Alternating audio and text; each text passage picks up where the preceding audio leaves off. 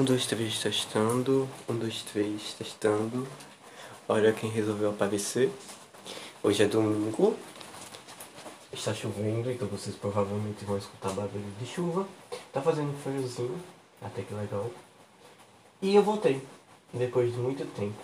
Tava sem gravar, por causa da, da faculdade. Tava tomando uma boa parte do meu tempo. Mas aqui tô. Tô aqui, vivo, graças a Deus. E cheio de problema. Eu acho que todo mundo aqui tá cheio de problema. Mas hoje eu resolvi fazer o seguinte. Eu devo estar falando sobre os problemas por conta que é como se fosse um instinto natural do ser humano dizer que está compreendendo como forma de educação, sabe? É, você, alguém vai desabafar com você, mas é bem natural que quando a pessoa desabafa com você, ela não está interessada, sabe, em saber dos seus, dos seus problemas e tudo mais. Então ela vai simplesmente dizer que está compreendendo toda aquela situação. É a famosa frase, eu entendo. Só que a pessoa não está entendendo nada, tipo, porra nenhuma. Então eu nunca gostei muito de desabafar. E eu só faço isso quando tá tipo entalado, sabe, na garganta. Aí você tem que falar alguma coisa. E eu falava. Aí eu desabafava só pra isso. Só que eu decidi fazer isso aqui, né? Por quê? Porque provavelmente vocês não estão escutando. Talvez esse, esse episódio não seja mais famoso dentre todos que não são famosos. E eu preciso falar sobre isso. Como vocês veem aí o tema, nós vamos falar sobre medo. Todo mundo diz que medo é algo natural do ser humano, mas é preciso você equilibrar isso, né? Óbvio. Senão se torna um negócio né, complicado de lidar. Calma, passando. E todo mundo tem medo de alguma coisa que seja. Não adianta você vir dizer que não tem medo, porque você tem medo de alguma coisa, qualquer coisa que seja. E o medo traz ansiedade, né? Também tem essa. Então se você, enfim, dizer que não tem medo, mas é um pouquinho ansioso porque tem algum receio aí que talvez seja um medo. E vamos falar sobre meus medos, né? Porque como eu já falei, eu estou meio que desabafando por vocês hoje. E eu descobri vários medos que eu não sabia que eu tinha. E esses medos me trouxeram consequências. Mas primeiro, precisamos entender um negócio. Medo tem causas, né? Você não nasce com medo de aranha, você cria medo. E esse medo vem de várias circunstâncias, seja do seu ambiente familiar, seja de um acontecimento que teve na sua vida, o que for. Então você desenvolve medo. E os meus medos têm várias raízes. Um deles, que eu não sabia que eu tinha, é que eu tenho medo. Eu não diria que seja tipo a palavra medo, ela expressa uma coisa muito forte, mas é como se fosse um receio muito forte. Não chega a ser medo, mas é um receio muito forte, que é quase o medo, fica entre receio e medo, sabe? Espero que vocês tenham entendido. E eu tenho medo de sexo. É, isso mesmo. Por isso que eu não consigo me relacionar com as pessoas. Eu, não é que eu estou tentando procurar uma justificativa. Eu estava tentando sim procurar uma justificativa porque não tinha sentido eu ter tanto receio de me aproximar de alguém. Eu tenho medo de me atrair por alguém. É mais, mais o buraco é mais baixo. É, não seria. E em conjunto desse combo, né? Com o McDonald's, veio o medo de sexo. Eu tenho medo de me aproximar, de ter atração por alguém. E por que eu tenho esse medo? Por vários motivos. Primeiro, questões de, da minha infância. Onde, pra quem não sabe, eu sou gay. E da minha infância eu tive alguns receios, independente do quais sejam, não vou entrar em pauta sobre esses receios e acontecimentos que me traumatizaram. E eu acabei ficando com medo de me expor. Foi o primeiro, assim, o primeiro tabu que eu quebrei foi o medo de me expor. O medo dos trejeitos. Eu acho que muito gay passa por isso, muitas lésbicas, enfim. Qualquer LGBTQIA deve ter passado por esses medos no começo. Nem todos, né? Porque alguns têm privilégios e enfim. Mas eu tinha medo dos meus trejeitos, é tanto que eu era meio que você não pode fazer isso. Enfim, família tradicional. E eu sempre tive um medo desse comportamento que aos tempos, com o tempo, eu fui me quebrando.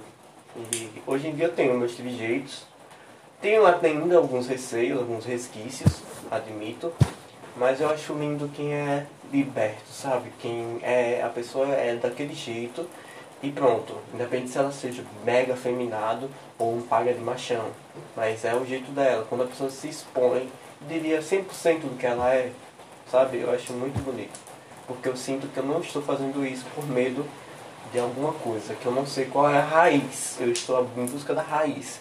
Tá, e você tem receio de atrair, de atração. É um, um, um problema, né, minha gente? Que eu estou tentando resolver. Não sei como, porque eu não, não faço terapia, queria fazer. Mas eu estou compartilhando com vocês porque talvez alguém esteja passando por um medo igual ou semelhante. Enfim. Esse medo de atração, ele tem os seguintes detalhes, né? Como é que o povo fala com você fica doente, quais são os sintomas, os seguintes sintomas. Eu não consigo, quando exemplo, eu trabalho em uma loja, aí entra uma pessoa muito atraente pra mim. Eu fico com receio, não sei, é como se fosse um gatilho no meu subconsciente, né? Freud da vida que ele faz com que eu não queira olhar para a pessoa. Aí o povo acha que eu sou metido por causa disso, mas eu fico com vergonha de olhar nos olhos da pessoa. É aquela coisa, né? os olhos são a porta da alma. Eu não consigo encarar rosto a rosto numa pessoa. Eu olho para os lados, eu olho para o chão. Eu, é um, um requisito, porque eu sei, se eu olhar no olho, eu vou ficar com vergonha, porque eu vou sentir atração. Eu fico com medo de sentir atração, porque é um receio que eu tenho. E eu não consigo identificar se a pessoa realmente ela está flertando comigo ou não. E isso me faz questões precipitadas, porque eu não sou o tipo de pessoa que, talvez eu seja um pouco, que chega lá e tipo, e aí, me dê seu número e pá. Eu faço por meios indiretos, que nunca dá certo, tipo mandar bilhetinho, como acho que alguém viu no meu Instagram, eu mando bilhetinho, nem quero saber o resto daquela história que deu merda mas eu faço por meios indiretos, porque tem uma força dentro de mim que está tentando combater esse receio. E aí, quando você entra para a aula do sexo, né, a aula do... Você percebe que... O microfone caiu. Você percebe que é, o negócio é mais baixo, né? O buraco é mais baixo. Que é a questão do corpo nu, a questão da aproximação, do toque e tudo mais. A única vez que eu senti o toque de alguém, parece que meu, minha, minha alma saiu de mim. E eu. Aconteceu que teve tipo beijo, enfim. E eu, você sabe quando você toca, você tá quando não dormente e você tenta topar nela, mas parece que você não tá topando na mão, porque ela tá dormente. Meu corpo ficou dormente e eu não conseguia ter a sensação completa. É como se fosse um medo, um gatilho. E isso vem me ah, isso vem me complicando bastante, porque entra em outra pauta. Eu sou do interior, de uma cidadezinha bem pequena, bem tanto, mas tá pequena. E aqui os LGBTQIAP+, eles não são totalmente assumidos, e os que são, são que nem eu. Ou não tanto. Ou são meus amigos, enfim. E eu vou ser sincero, a maioria é passiva. Então eu também sou e fica nessa. Eu sou, enfim, enfim, enfim. Aí não tem quem, sabe? E quando tem, eu tenho. Vem a questão do receio, sabe? E a questão do sentimentalismo, que eu sou sentimental, né? Muito sentimental, Não consigo ficar com alguém só por ficar. O aplicativo de pegação aqui, se você abrir o Grindr daqui, 15% são jovens, de boa. O restante é tudo homem casado, digo mesmo, tudo homem casado, que é bi ou um gay, mas levou uma vida que, por conta das circunstâncias da, da própria vida deles, de não ter a liberdade de se assumir. Aqui tem muitos, viu? Aqui tem vários, vários, assim. E acabaram assumindo uma vida que não queriam e fazem isso no sigilo, né? nas escondidas. Aqui é cheio, botado assim. Os, os 85% é tudo isso. Homens velhos. Velhos não. Uma idade mais velha. 40 e pouco. Enfim. Aí vem o Tinder, eu baixei o Tinder. Aí no Tinder, a maioria é da capital. Então requer um, uma viagemzinha pá é, toda viagem, todo boy que você fosse encontrar no, na capital é uma viagem. Toda viagem é um rolê. Né? Então você fica meio que tipo, não, vou gastar, sei lá, sei lá, se é isso mesmo. E além dessas todas essas dúvidas quando é questão a distância, vem também porque gays, né gente? Gays. E a gente sabe que é um complicado, porque é um fogo que a gente não sabe de onde vem. E como eu quero um relacionamento, isso é explícito, é bem provável que eu leve fama de corno. Tem essa questão também. O medo meu, eu tenho vários medos em relação a isso, por isso que eu acho que eu não consigo me relacionar com ninguém. Não é que as pessoas, não é que eu seja, me ache demais, não, não. É porque eu só queria entender o que é que me atrapalha em relação a isso, sabe? Medo e amor é um negócio complicado. Uma coisa que eu desenvolvi na moto por questões bestas da vida, sabe? E isso vem, isso tem consequências, minha gente, isso tem tanta consequência. Se você tem minha idade, ou menos da minha idade, esteja passando por algo igual, o conselho que eu te dou é não se isole. Não, entre aspas, coloque esse entre aspas, esse não isole, não se isole. Mas tipo, se permita, sabe? Eu estou passando por um processo de parar de ter medo e me permitir. Só que não é fácil porque está dentro de mim já, devido a tudo que já aconteceu. Não é uma coisa que aconteceu de uma semana para outra. Não foi um romance de novela. Foi questões de, da vida, assim, sabe? 3, 5, 6 anos que se passaram. E eu estou tentando hoje refletir isso. Então, se você está passando por situação assim, de querer ter uma relação, ou de tá passando por um problema e você sabe que tem um medo seu ali, se jogue. Se jogue porque a vida é só uma, infelizmente. E se você, como diz nossa querida Pablo, né? É melhor se arrepender do que passar vontade. Eu queria seguir esses conselhos, eu queria que fosse fácil. Não vou negar que não é tão fácil. Porque nosso psicológico é brabo assim. E é difícil compreender a cabeça de todo ser humano, porque alguns pensam que é mimimi da gente, sabe? Essa questão do medo, dos anseios, dos receios. Ah, isso é besteira, não sei o que, isso aqui lá. Tudo tem seu tempo. Puta frase chata. Tudo tem seu tempo, tá? Ok, vamos, vamos quebrar essa frase, porque essa frase ela é muito comum quando você vai pedir conselho a alguém. Tudo tem seu tempo, ok, isso é certo. Mas tudo tem seu tempo de, de acordo com a sua progressão. Ou seja, você tem que fazer por onde também, sabe? É tipo assim, você tem uma vida comum, trabalha, dorme, estuda. É a minha, no caso, né? E se eu deixar o tempo decidir por mim, tudo na vibe do tudo tem seu tempo, eu não, não vou, não vou para lugar nenhum. Vai ficar a mesmice de sempre, esperando cair do céu. Um anjo sair assim. Não pode ser assim, você tem que também correr atrás, sabe? Sonhos não se realizam nos céus. Você que tem que ir ao céu realizar o seu. Essa foi. Essa foi filosófica. Enfim. Então, tudo tem seu tempo à medida da sua progressão. Existem coisas que você não pode intervir. Você. Limites, no caso, né? Existem limites.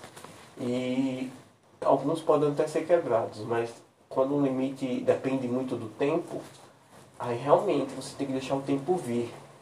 Mas se não depende do tempo, então se joga. Porque aí é perda de tempo. Pegou a visão. Eu tô falando isso como um desabafo porque isso me prejudicou muito, assim. Eu me tornei uma pessoa introvertida, me tornei uma pessoa meio deprimente, assim, sabe? Meio cabisbaixa. E o que mais me mata é a questão das minhas amizades, assim. Eu não sou uma pessoa de muitas amizades. Eu só tenho. Tipo, amizade, amizade. Eu tenho uma amizade que eu falo, é uma amizade profunda. Porque existem aqueles amigos que é mais um coleguismo, sabe? Tipo, oi, aí, tudo bem, babá, você viu isso, kkk, pronto, acabou. Conversa morreu ali. E existem amigos que é pra toda a vida, assim, sabe? Que você, falando muito ou não falando, você tem uma amizade ali. E eu tenho poucos, pouquíssimos assim. E todo mundo tem, tem sua vida, sabe? Todo mundo vai seguir a sua vida e tudo mais. E você vai ficar ali. E se você se torna uma pessoa medrosa, que nem eu, você acaba ficando sozinha. Independente, você pode ter milhões de amigos. Você pode ter, sei lá, uns, você pode ser a Juliette, com 30 milhões, assim. Mas se você é uma pessoa receosa, medrosa, que tem medo de se aventurar, que nem eu, você se sente sozinho, independente de quantas pessoas estejam ao seu redor. Porque você não está bem consigo mesmo. E é uma coisa que não depende do tempo, depende de você. Eu, eu vou perceber, fui perceber isso com o tempo, pouco tempo, e eu já vi o estrago, sabe? Eu vi um cara que se continuar do jeito que tá, não vai pra frente em questões sociais. Talvez eu me torne um cara milionário, ai ai. Espero. Mas não adianta de nada construir esse império e ter dificuldades sociais, sabe? De relações, amizades e tudo mais. O que me entristece, como consequência desses medos e receios que eu tenho, que me levou a ser uma pessoa mais reservada, até demais, é a questão das, da, da conversa. Eu, como geminiano, gosto muito de conversar. Só que eu não tenho com quem conversar a maior parte do meu tempo as pessoas não me procuram. Só as amizades pouquíssimas que eu tenho. E eu odeio, eu odeio procurar demais. Tipo, a conversa não acontece se você não for lá e falar, sabe? Sempre. Uma vez em quando eu digo nada, um puxa, outro puxa. Mas isso me mata. Não é que eu quero ser o centro das atenções. Mas como consequência de tudo, eu me tornei uma pessoa que se sente sozinha. Beleza. E isso deixa você carente, beleza. Aí você não consegue arranjar alguém para estar tá perto de você, beleza. Tudo isso faz de medo, de receio. E aí você só acumula, né? Fica uma coisa complicada de lidar. E você se torna muito paranoico também, é uma consequência terrível. E eu já conversei com muitas pessoas, muitas, sejam para amizades, sejam para possíveis ficantes futuros, mas eu sinto que as pessoas não se interessam. Mas por mim eu tô sentindo muito isso também. E eu acho que isso é uma consequência dos meus medos. É, cuidado com o medo de vocês. Ele pode se tornar algo tão grande que você nem consegue ver, sabe? Porque tá dentro de você. Hoje eu tô passando por uma situação muito chata, que parece até mimimi, sabe? Mas não é porque quem está sentindo sou eu e provavelmente se você está passando por uma situação assim, talvez você esteja sentindo isso também. Mas cuidado com o medo. Quando você vê que o medo te impede, evite e se jogue. O medo é bom quando você vê que há altos riscos de morte. Né? Aí você fica com medo mesmo. Mas medo por receios bobos assim, quando você acumula eles só pioram e tornam um monstro aquilo que não é. A não ser que você queira ficar um vigia pro resto da vida, que quase, eu tô quase metido pra esse caminho. Por isso que eu quero é, resolver esses problemas. Mas é isso. É, gente, desabafar é não vou negar, porque eu tava precisando falar isso a vocês. Espero que quem esteja escutando tenha um certo compreendimento sobre a minha parte. Eu sei que eu estou gravando, estou demorando para gravar. Mas eu vou, prometo que agora, quando as férias, né? Graças a Deus, entramos em férias. É, agora eu vou poder gravar com mais frequência. Que bom. Nem que eu deixe uns episódios já prontos e vou postando com o tempo. Mas eu vou tentar fazer isso regularmente. É, é isso. Eu não sei se alguém vai escutar. Mas se você estiver escutando, muito obrigado por escutar. Um beijo. E até a próxima. Prometo que na próxima venho mais alegre. Nada é fácil.